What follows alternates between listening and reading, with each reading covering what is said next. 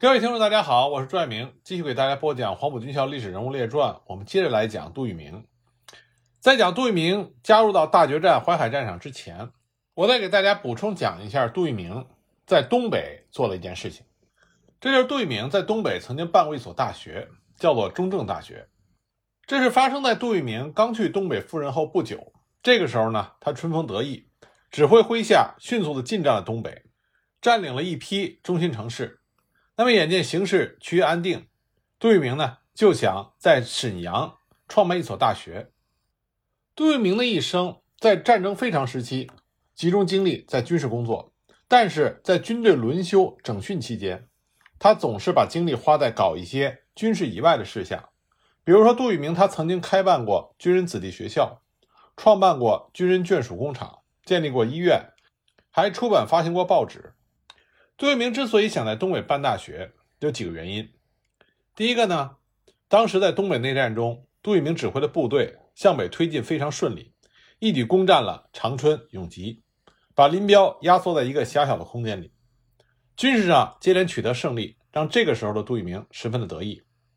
他一心想当东北王。那么，既然想当东北王，就意味着将来他还要领导和管理东北。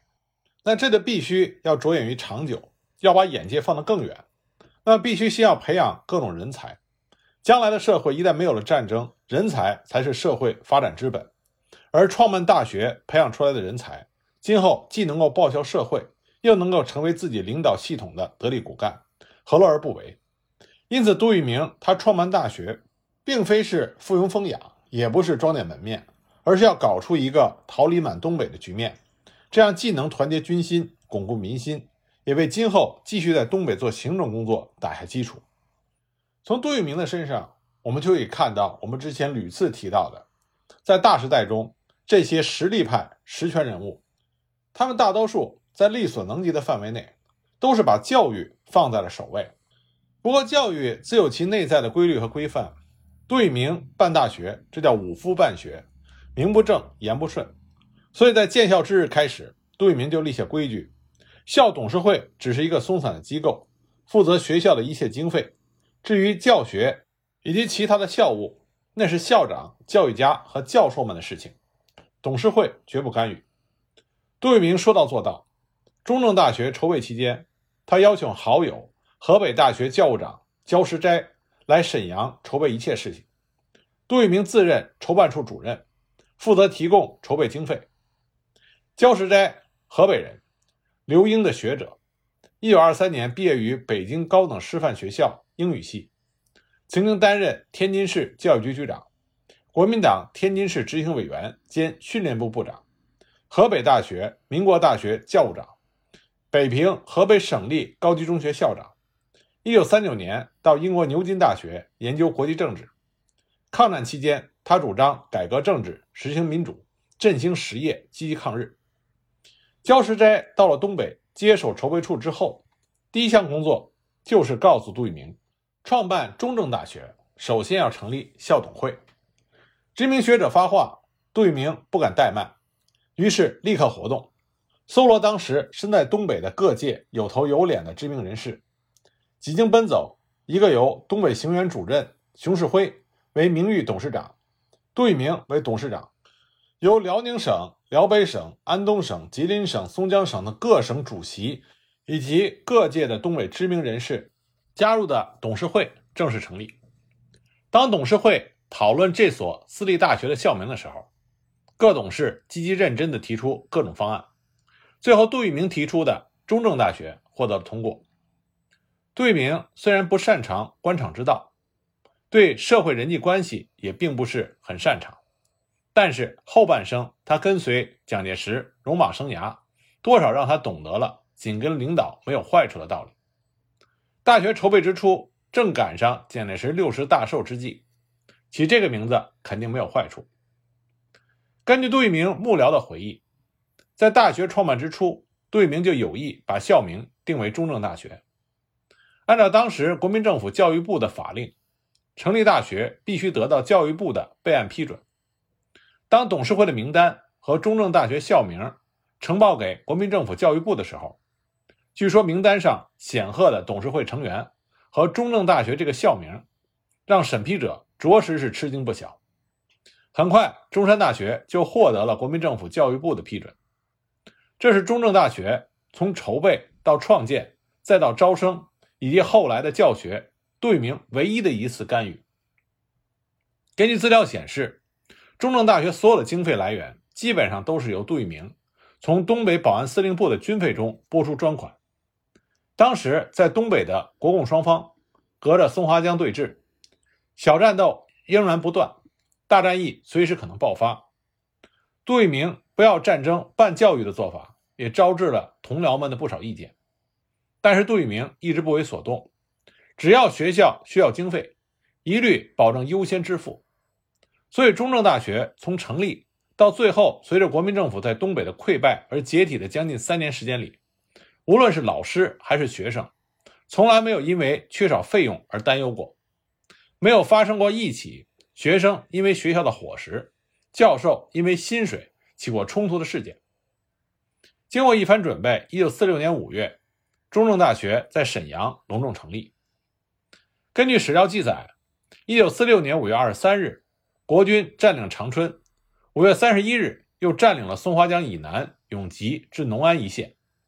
此时，林彪率领的四纵刚刚撤到松花江以北，也不过距离杜聿明到东北仅半年。也就是说，在计划筹建中正大学的设想的时候，正是国共双方激战正酣之时，可见杜聿明办学心情的迫切。中正大学校长是著名的国际问题专家。张忠福，校长是焦世斋。大学设四个学院，十二个系。文学院长为留美的史学家于协中，工学院长为留美的学者王化堂，化学院长为留英的化学家王铁牙，农学院院长为留德的林业学家贾成章，姚梦杰为会计主任。除董事会成员之外，从校长到教授全部实行聘任制。一九四六年七月。中正大学开始招收第一批新生，为先修班，名额为一千名。一九四六年八月一日，中正大学开学。这一天，坐落在沈阳和平区的中正大学张灯结彩，热闹非凡。在嘹亮的军乐声中，熊式辉、杜聿明以及其他董事会的成员、中正大学校长和教务长、各界的名流都坐在主席台。开学典礼隆重举行。盛况在沈阳造成了一时的轰动，民众都以能够送子女到该校读书为荣。一九四七年暑期之后，中正大学的规章日趋完善，所开各科的教材也步入正轨，在开学的基础上又招收了新生三百二十多人。一九四七年二月，曾琦作为杜聿明的好友来到沈阳。曾琦，四川隆昌人，早年留学日本、法国，曾任报社主笔、记者。一九二三年，与李煌等在巴黎创立了中国国家主义青年团。一九二四年回国之后，任上海大厦大学教授，与左舜生等人创办了《醒时周报》。曾琦鼓吹国家主义，和他中国国家主义青年党一贯支持国民政府，仇视中共。曾琦这次来沈阳，获得了杜聿明的接见，两个人相谈甚欢。在交谈中，曾琦建议。让他任首领的中国国家主义青年党在中正大学成立支部。在董事会成立之后，中正大学建校之初，杜聿明就以董事长的身份想在中正大学设立国民党组织，但这显然与教学无关。身为董事长的杜聿明也无权硬性指派，必须经过大学校长、教务长以及各个学院院长的同意。对此，身为军人又兼东北王的杜聿明。并不是颐指气使发号施令，他也深知教育和军事战争完全是两回事。将军负责打仗，而教育是教授们的事情。所以，杜聿明就是否在中正大学设立党派组织，广泛的在管理层中征求意见。中正大学的教务长焦世斋和文学院院长于协中认为，党务和教育完全是两回事儿。教授要的是教学，学生要的是知识。校园不需要政治派别。杜聿明听到几位教授的训诫之后，连连点头称是，然后退出。这一次，曾琦又建议在中正大学设立党派组织。虽然对方为自己的好友，政治立场也和自己相同，都是反共，但是想到当初教授们的告诫，杜聿明不顾曾琦再三劝说和游说，最终拒绝了他的提议。由上述几位校方领导层，也没有因为曾琦是反共先锋而遭到拒绝有任何的内疚。在他们看来，大学就是大学，党派那是学生走出校园后自己的选择。一九四七年七月八日，杜聿明因为肾病需要手术离开东北，中正大学董事长一职由郑洞国代行。杜聿明一直是郑洞国的上级和极受敬重的长官。萧规曹随，中正大学尚能维持一个良好的状态。一九四八年，东北野战军开始反攻，辽沈战役一触即发，在沈阳的国民政府国军面临极其危急的形势，国民政府优先撤退学校，中正大学匆匆地迁往北平。等到教授、学生以及学校的设备撤到北平之后，辽沈战役已经结束。兴业及时入关，北平的形势又岌岌可危。傅作义模棱两可、左右摇摆的这种态度，让人心无以为定。中正大学处于无人负责的状态，最后就随之解体了。一九四八年六月，南京国民政府发生了人事变动，原来的国防部长白崇禧调任华中剿总总司令，国防部长由何应钦继任，参谋总长由顾祝同担任。这个时候，杜聿明被任命为。徐州剿总副总司令。八月十日，中国人民解放军华东野战军准备进攻济南。蒋介石为了支援济南作战，夹击解放军，同时为了巩固陇海路的东段，将华东地区的国军部队编成了三个兵团。八月二十三日，朱德总司令在解放军总部召开的会议上指出，自古以来，谁在中原取得胜利，最后胜利属于谁的问题就能解决。他要求中原地区的解放军在条件成熟的时候与国军进行决战。九月四日，蒋介石任命杜聿明为徐州剿总指挥部主任兼第二兵团司令官，孙元良任副主席兼第十六兵团司令官。第二兵团集中于商丘，黄伯韬的第七兵团集中于新安镇，李弥的十三兵团集中于宿县固镇。即把主力摆放在以徐州为中心的陇海、津浦两大铁路干线上。这个时候，王耀武要求杜聿明将整编第七十四、整编第八十三师这些部队增援济南，否则他守不住。对此，杜聿明认为只要加强攻势即可，守半个月，增援部队即到。但王耀武则认为应该先调一个师，这样他守二十天也没有问题。杜聿明回到南京向蒋介石汇报，蒋介石却没有给予理睬。鉴于解放军即将攻取济南，王耀武再次飞抵南京，要求增兵。蒋介石命令徐州剿总司令刘峙于十七日将整编第七十四师空运济南。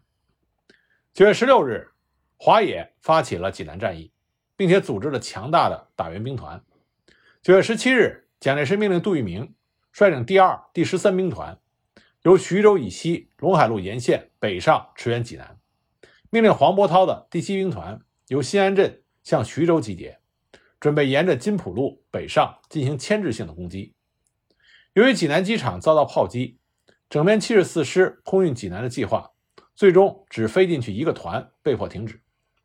杜聿明指挥第二兵团第五、第七十、第七十四、第八十三师等部由商丘北援，发现解放军部队。在兖州附近有强大的打援兵团，严阵以待，所以就不敢北进。那么济南守军吴化文部起义，九月二十四日，解放军攻克济南，而菏泽、烟台、临沂等地的国军纷纷的弃城。除了青岛和南部海边少数据点以外，山东全境已经被解放。济南战役结束的当天，华东野战军代司令员粟裕向中央提出打淮海战役的建议。即第一阶段以苏北兵团攻占两淮，全军主力位于宿迁及运河车站沿线两岸，以歼灭可能来源之敌。第二阶段攻占海州、连云港等地。九月二十五日，中央军委回电表示同意，但是提出第一阶段应歼灭黄伯韬兵团于新安镇、海州；第二阶段攻占两淮、高宝地区；第三阶段歼灭海州、连云港灌云之敌。这个时候，杜聿明已经意识到与解放军争夺中原的必要性，认为解放军迟早要来争夺战略要地徐州。徐州一失，不但中原、华东，而且首都南京都难以保存。为了保证徐州的安全，杜聿明向蒋介石提出，趁着华野山东兵团打下济南，急需休整之际，集中主力兵团北上与其决战，一举重创华野的主力，以防止华野和中野会合之后联手争夺中原。这在国民党将领中应该说是比较有远见的。九月三十日，杜聿明到达南京，将对山东共军攻击计划交由参谋长顾祝同核定。杜聿明总结了以往国军的失利，指出像济南那样以一定的兵力坚守主要的战略要点，吸引解放军攻击，待其攻击受到挫折的时候，再以强大的机动兵团由外线增援，包围解放军，配合守备兵团。内外夹攻，消灭对方的战法，这已经被证明不能成功。而每失去一个城市，部队就要被消灭一部分，丧失失地，士气衰落，无法挽救战局。因此，他主张趁着解放军华野、中野两大野战军东西分离、相隔较远的机会，主动放弃陇海线上的城市，如郑州、开封、商丘等，集中一切可集中的兵力，主动进攻，寻求华野一部，一举歼灭。进而击破其主力，达到收复泰安、济南的目的。至于华中剿总的主力，则应在豫西方向多方牵制中野主力，以利于徐州剿总部队的作战。兵力部署上，决定第十三兵团接替第三绥靖区在徐州的防务，第三绥靖区部队与第二、第七、第十六兵团共同参加攻击，由徐州剿总前进指挥部统一指挥，置重点于鲁西南方向。采取奇袭手段出击。杜聿明向顾祝同汇报这个计划的时候说：“我们采取稳扎稳打的战法，即将主力集中，形成一个圆形的态势，让敌人钻不了空子，吃不掉部队。一旦抓住敌人的一步，则迅速的放南猛攻，将其包围歼灭。万一敌人狡猾，主动先行撤退，我们也不要被敌人所迷惑，不改变原定的计划。”而是按照原定计划采取钓鱼战法，诱敌攻击受挫之后，再行包围消灭敌人。只有将敌人主力击破，我军才可以继续北进，收复泰安、济南。万一在这期间中野流窜到徐州附近，我军即将华野阻止于微山湖以东地区，先集中主力，协同黄维兵团击破中野之后，再视情况击破华野。杜聿明认为，成败的关键是。华中的黄维兵团是否能将中野牵制住？如果能牵制住，徐州方面打华野各纵队都是有胜算把握的。十月二日，杜聿明携带对山东共军的攻击计划，由南京飞抵北平，觐见了指挥东北战事的蒋介石。但蒋介石正在为东北战事烦心不已，根本没有考虑华东，当时并没有表态。次日，蒋介石批示此案可行。交顾总长核办。回到南京，杜聿明将计划征求华中剿总总司令白崇禧的意见。白崇禧表示完全同意。杜聿明返回徐州，向徐州剿总总司令刘峙汇报之后，就命令郑州孙元良兵团立即东移商丘西北的柳河附近集结，准备担任攻击作战任务。十月七日，杜聿明在徐州召开了军事会议，召集了邱清泉、李弥。孙元良、黄伯韬等人开会，部署向山东解放军发动大规模攻势作战的任务，并定于十月十五日发起进攻。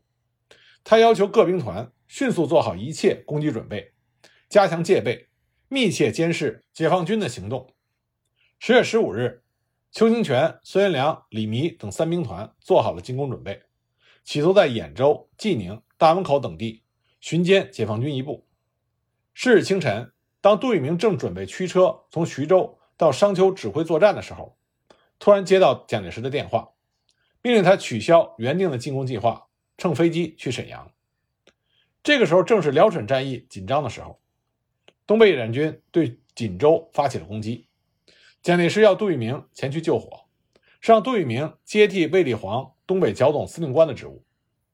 杜聿明称病，对罗德凯说：“东北不能去，理由是。”卫立煌的能力见解都比自己高，经验丰富，还是卫立煌在东北有办法，自己在徐州还有任务。现在部队沿着铁路线摆着，万一解放军发动攻势，来个措手不及，是将一塌糊涂。杜聿明又分析说，东北失败已经形成，谁也无法击退共军的攻势。现在重要的是徐州，万一再遭到失败，则南京危急，半壁江山也保不住。大家应该向老头子建议，赶快对东北定下决策，要守就让卫立煌守着。尚可牵制共军主力，不至于马上入关。如果东北守不住，就干脆从营口撤退，免得一个一个的被敌人吃掉。然后集中兵力巩固徐州，相继击破敌人的冬季攻势。第二天，杜聿明见到蒋介石，他说：“我觉得还是魏先生在东北，我回徐州比较好。”蒋介石说：“徐州不要紧，重要的还是东北。你去接替卫立煌，指挥廖耀湘打到锦州。”主要是美国人说，只要守住锦州，将东北主力移到锦州，美国就可以大量的援助我们。蒋介石和杜聿明两人之间的谋略相互发生了抵触。杜聿明认为徐州之战关系极大，原定攻击目标尚未实施，他需要赶紧的回徐州。蒋介石刚愎自用，仍然任命杜聿明为东北剿总副总司令兼热济辽边司令官，司令部设于葫芦岛。杜聿明眼睁睁地看着自己对山东解放军进行大决战的计划泡汤，只能说：“我认为徐州比较重要。如果校长认为葫芦岛更重要的话，那么您决定好了。”东北局势的发展就像杜聿明所预测的那样，东北野战军夺取锦州之后，形成了关门打狗之势。蒋介石命令廖耀湘夺回锦州，卫立煌则指望廖耀湘撤回沈阳，还让参谋长赵家湘。在辽中架了几座桥梁，以备廖耀湘退不到营口，就退到沈阳。廖耀湘在辽西走廊向黑山猛攻，发生激战之后，指挥部被袭击，逃到新二十二师师部。卫立煌命令廖耀湘撤回沈阳。东北野战军主力抵达台安盘山，将廖耀湘四面包围。廖耀湘的五个军被截成数块，遭到全歼。杜聿明离开沈阳，飞抵葫芦岛，计划撤退营口、葫芦岛的军队。卫立煌离开沈阳，也到了葫芦岛。十月二日，沈阳解放，长春、沈阳都丢了。杜聿明在葫芦岛指挥东北残部撤退。他有私心，认为下一步共产党的军队必打徐州，而为了保证徐州不失，就要把部队撤到徐州。过了两天，蒋介石来了命令，将原来属于华北剿总的部队仍归傅作义指挥，三十七、五十二、五十四这三个军全部撤回上海。这样，杜聿明的如意算盘再次落空。早在这一年十月二十二日的下午，在南京国防部大楼里，何应钦与参谋总长顾祝同等人和第三厅，也就是作战厅厅长郭汝瑰等人就开始讨论与共军决战中原的会战计划。他们都认识到，中原会战将在徐州方面进行。由于徐州剿总的部队分散在东起海州、西至郑州的陇海路上，形势不利。而且中野向禹县方面移动，何应钦等人判断中野有协同华野打中原大战的可能性，因此都主张放弃陇海线上一些城镇，集中兵力在徐州外围应付即将到来的作战。以华中剿总第二、第十五军加入到黄维十二兵团序列，进出周家口，依情况策应徐州剿总或华中剿总作战。